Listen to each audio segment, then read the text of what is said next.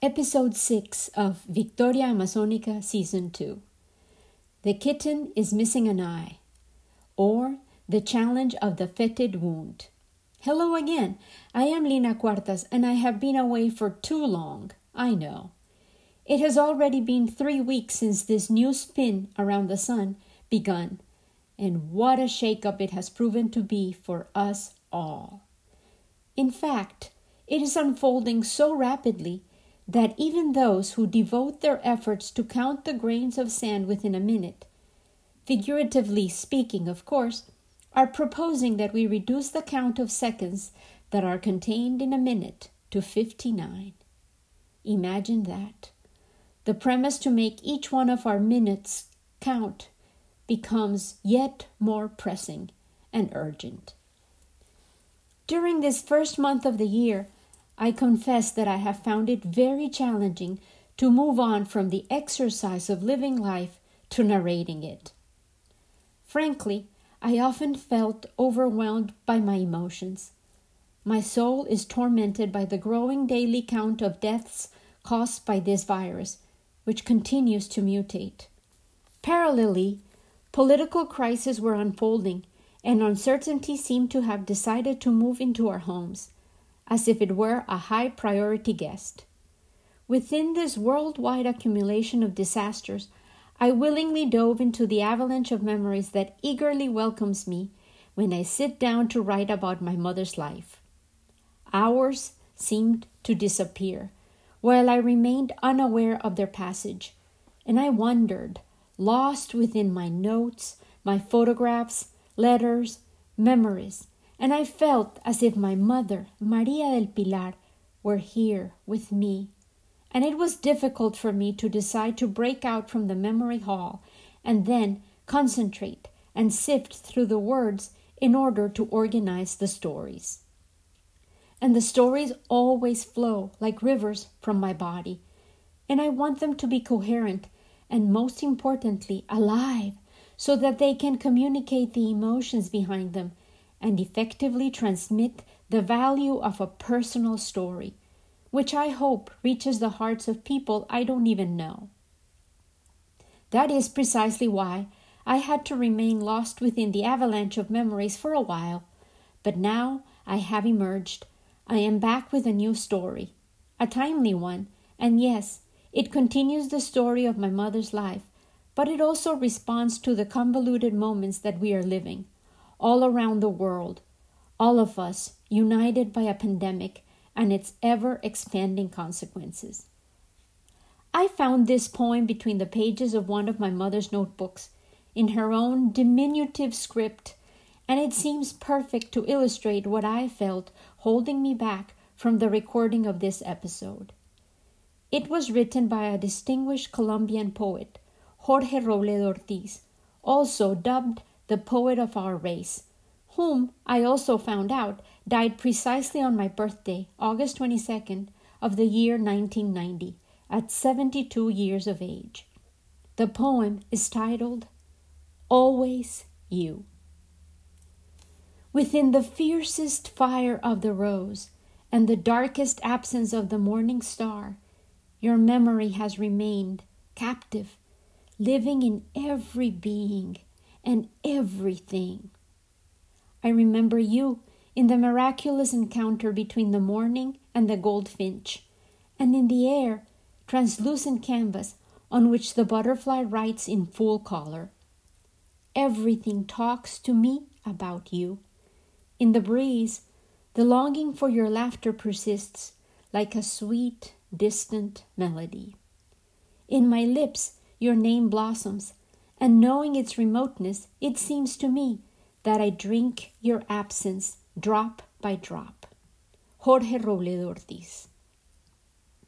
However, perhaps heightened by her absence, I also perceive in her memories the intense ferocity with which little Maria del Pilar clung to her life. From her bed, as she struggled to recover from her accident, and trapped in the cocoon of her broken body, her mobility severely restricted, inhabiting that chrysalis, she mutated.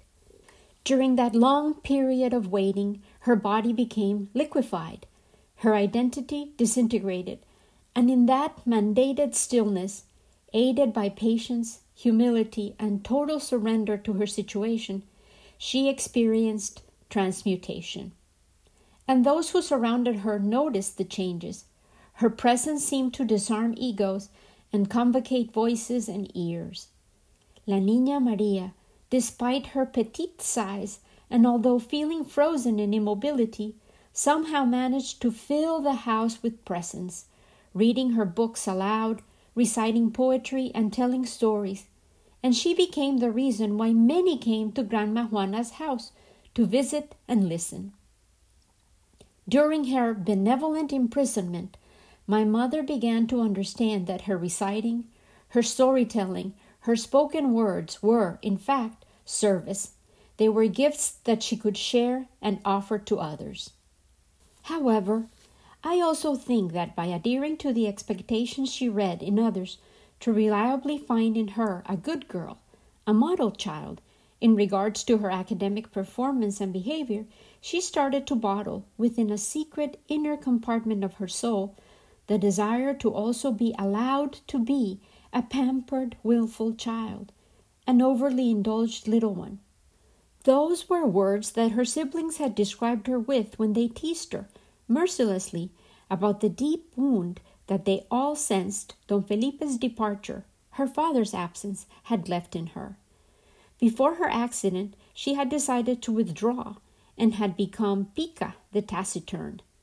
In convalescence, trapped at home, she was also the delicate sick child, the patient who could not help in the kitchen or with the many household chores because of her illness and lack of mobility, which sometimes became a source of resentment in the household. To make matters worse, Pica developed severe recurrent tonsil infections, which caused inflammation in her articulations and eventually became the source of the arthritis that would torture her during her adult life. Internally, little Pica demanded from herself exemplary behavior, which she knew was expected from her, but secretly she longed to be a singer that performed in cabarets, like Olguita Guillot or Edith Piaf, to make drunkards cry as she poured out her soul, song after song. Perhaps that was precisely why reciting poetry appealed to her so powerfully. She felt that oratory allowed her to come closer to that crazy desire of becoming a nomadic woman, a gypsy, unfettered and wild, singing in dilapidated bars, wandering the streets, and unlocking the secrets of the human heart with the power of song. La Niña Maria was much more complex than the aforementioned label her family had assigned to her presence. She was definitely not merely an convalescent, weak little girl. Little Pica's duality, in fact, is shared by every human being and expressed in our attempts at creating meaning within our daily toil. Even countries, within their collective psyches, seem to possess identities composed of aspects that are full of light and alternate sides brimming with darkness and shadows. In recent weeks, as eminent communicators and analysts tried to make sense of the attack of domestic terrorists to the U.S. Capitol, I was amazed to witness so many voices denying that the shocking episode, in fact, reflected the real America and her values. We cannot deny the existence of those dark impulses in the history of this country, and in fact, in the unfolding histories of countries all over the world. However, those shadow selves which every one of us houses within our character have very important messages to deliver. In order for us to be able to evolve, they must be integrated with our luminous sides so that we might seek resolution and confront the manifold components of who we are. These terrible impulses are directly related to our traumas, the shame and secrets about our transgressions and failures, which we think are unseen, yet have merely been hidden and silenced for way too long. Tears of compassion flowed from my eyes like rain showers when I, along with many others, saw the gaping, festering wound that divides us in 2021. January 6 of 2021, the day of Epiphany, which literally translates as the day light became manifest, turned out to be the climax of cumulative crises and malevolent intents which unfolded in the place that constitutes the axis of governance of this nation as it was violently attacked. On that day, we all watched the clash of light and darkness. It was occurring as the emergence of a new hope asserts its legally obtained victory in this country, which will have influence on the stability of the whole world, a fact framed by complex threats that we are confronting as a species the climate emergency and what could very well be the first of many pandemics. The intrusion in the Capitol was followed by the second impeachment of our former president. Then along came the holiday devoted to Martin Luther King's legacy. I was invited to a film festival presented by Stanford's Meta Center, and I spent the three day weekend immersed in the stories of individuals who lived through the unbelievably unfair years of the evolution of the civil rights movement. I learned about women and men whose names I had never even heard. I relived the passion with which they defended our rights, our freedom, our human shared decency, and the nonviolent movements proved to be, over and over again, the most effective way to create change. Many lives were lost, so many more altered forever by the senseless refusal to recognize the obvious that all lives are equally important and have equal rights. Yet, we are far from achieving the fundamental equality for all, and reliving the struggle revealed the gaping wound in our psyches that we still refuse to acknowledge. Today, January 20th, 2021, a palindrome of a date since it can be read forward or backward, a new presidency and vice presidency have been sworn in, precisely at the same place which was ransacked with perverse intentions two weeks ago, and the massive weight of the awareness that a new chapter has begun, characterized by diversity, commitment, and humanity, filled me and a global audience with inspiration. So, we are filled once again with hope, but our challenges are monumental. We are surrounded by duality, and I observed that this opposition was parallel to the structures of character that my mother had developed in order to respond to the demands of the expectations that her family and society placed upon her. She navigated her life between these luminous and shadow selves. Interestingly, this week, as I observed the pain of duality unfold in this country, I also was visited in dreams by Abuela Juana. She popped in over several days and finally retold me the story of the one eyed cat dream, the cat which had only one eye and a fetid wound in its other eye socket.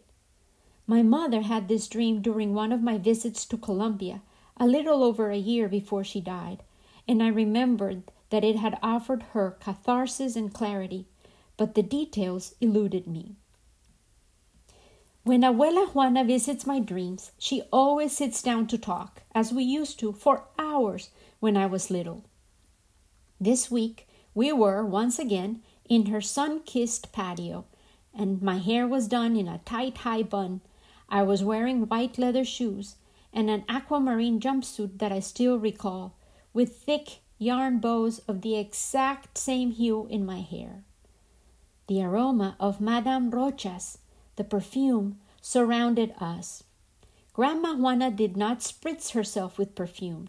She poured it on morning and night, right before she went to bed. She seemed to aim to be surrounded by the fragrance. A cloud of the aroma always seemed to herald her arrival. Her silver white hair was neatly combed, her lips bright red, perhaps my doing, I assume, because she loved for me to apply her lipstick carefully. She was wearing a sky blue dress, her favorite color, and she rocked placidly in her favorite chair, stretching her feet in front of her as she watched me cry in silence. She looked at her legs and encouraged me to cry with intention. Keep your feet on the floor and take care of yourself, Pochito. Listen to your heart. What is it telling you? It has wisdom to deliver. She closed her eyes and kept talking.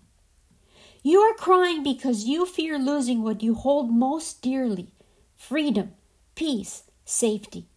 Yet, if you do not allow your heart to break into a thousand pieces, it won't be able to grow to serve others better and to serve you. That is what happened when your mother Pika had her accident, died, and came back. She decided to come back in order to learn to dominate her pride and to break out of her tendency to isolate herself in silence, buoyed by the belief that she was self sufficient. That was her cross to bear, and she picked it up willingly, and eventually she learned to trust people again and to love. She only managed to lighten her load when she allowed her heart to crack open. She indeed suffered, and yet loved with abandon. Do you remember the dream of the one eyed cat? I don't think your mamma told it to you accurately. I am going to tell it to you. She sat upright and stared deep into my eyes. In that moment, from her favorite chair, I know not how, Grandma Juana pulled a rum raisin cone from thin air. She handed it to me with an elegant flourish, and Lito Lina, with eyes as big as saucers, stared as she made another enormous ice cream cone appear in her hand. She then delicately pulled napkins from her big pockets, and after she ran her hand over her lap to remove all the wrinkles, she opened the napkin and carefully laid it on her legs to protect her light blue dress. She handed me a napkin too, and she settled down happily with both feet on the floor, licking her ice cream cone, to tell me about the dream. Your mother, Pika, was very nervous because she was about to undergo a spinal cord operation, which would probably be her last chance at recovering mobility and finding relief for her constant pain. That is why you were visiting her I remember she was so happy about your arrival. Your mother surrendered faithfully that night of your arrival to divine providence, and in her prayers she summoned me to console her, and I responded eagerly. What I was trying to give her with the gift of that dream was peace of mind, certainty, and wisdom, so that she could, in fact, access her stubborn nature, her introversion, her self determination, to use them for her benefit. I wanted her to become fully conscious of the fact that she had always been, and in this crucial trance needed to feel worthy of all the love, respect, and support of those who authentically loved her. I wanted her to remember that she was free, as she always had been, to be exactly who she was, despite the doubts that assaulted her frequently the Pika who could make her own decisions and assume the consequences of those choices, disregarding the opinions of others, and how hurtful words might thwart her right to the sovereignty and the power that she possessed to steer her own life. The dream unfolded in your mother's favorite place during her youth, a school. She was in a playground, watching some small children at play and a child in particular caught her attention because he had blue eyes, eyes like mine.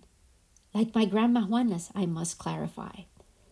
Pika walked closer to the boy to see his eyes up close, and in that moment the dream changed, and the child became a cat. A cat which only had one eye and a hollow, stinky hole in his other eye socket. With the voice of the little boy, the kitten spoke and said, the kitten has only one eye. The kitten needs another eye. Pika stared directly into the fetid wound where the cat's eye was missing. She could smell the stench emanating from the bloody void. And then she realized that she was holding a blue eye in her right hand. She placed the wet, pulsing sphere in the empty socket of the cat, and the cat became me. I was the cat, Juana, the mother Pika had been summoning, and your mother and I stared into each other's eyes and laughed. Your mother was spooked by that dream. She remembered the cat's voice and the words, and seeing me, but she also understood that it was a revelatory premonition, a good omen. Yes, I know I scared her, but she grasped what I intended for her to comprehend. She could fix the missing eye of the cat, which was in fact me, because she could be fully and unapologetically herself. She realized I had always seen her as she was and loved her without exceptions or requirements. She was free to ignore outsiders' opinions, all the admonitions and warnings of those who wanted to tell her how to live her life. She could, and in fact had to, use both of her eyes, her wisdom, her fully inhabited self, to see with clarity, to be seen, to be listened to, and continue to be Maria del Pilar, who in fact contained La Niña Maria, the good girl who was willing to give and offer everything she had, and Pica, the adult woman who had been strong enough to fight in order to survive and solve, alone, her own life, fatherless, husbandless. She who, nevertheless, capital N, capital T, capital L, despite having many siblings, daughters, and family, had to figure out her own path in solitude. She could be part of a scholastic, familiar, and social tribe, offer her voice and wits, but yet she could also withdraw in order to feed her own soul, which loved solitude, silence, and above all, books. I don't remember if Grandma Juana finished her ice cream cone, or in fact, if I did, but I did remember her speech, every word, and I wrote it down as soon as I woke up. It was like balm for an open wound, a wound in my heart and in our shared humanity's heart.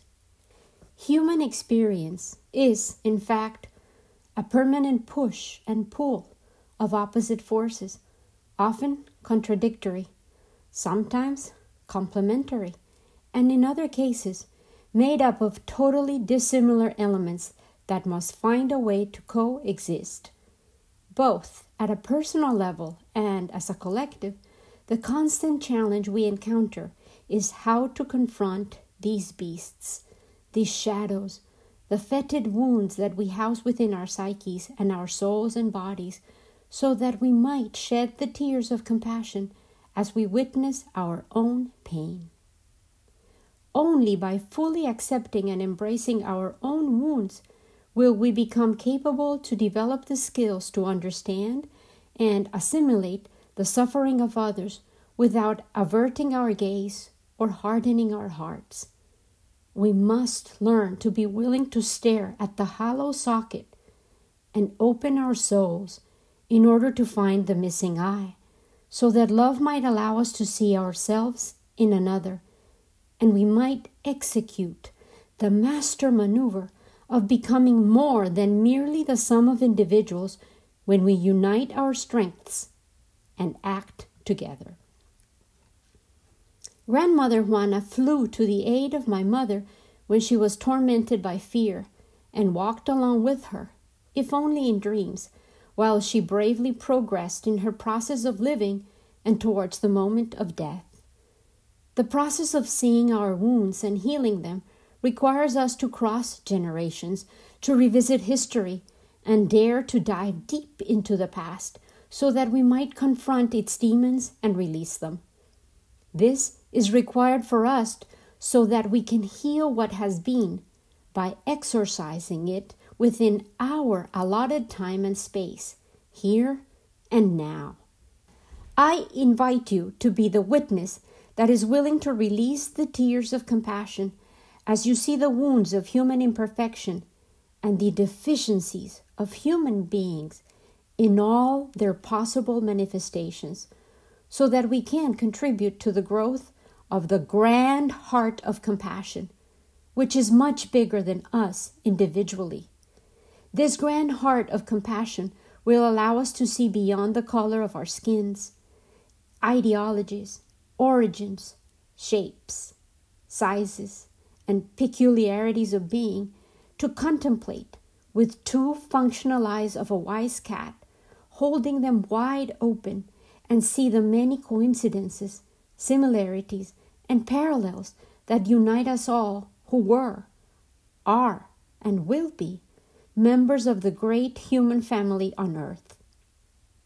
I will be back with the stories of yet more duality and confusion as Maria del Pilar reaches adolescence in Medellin, Colombia, in the late 50s and emerges, her mobility restored, onto the beginning of the convoluted 60s. With love, always, Lina Cuartas.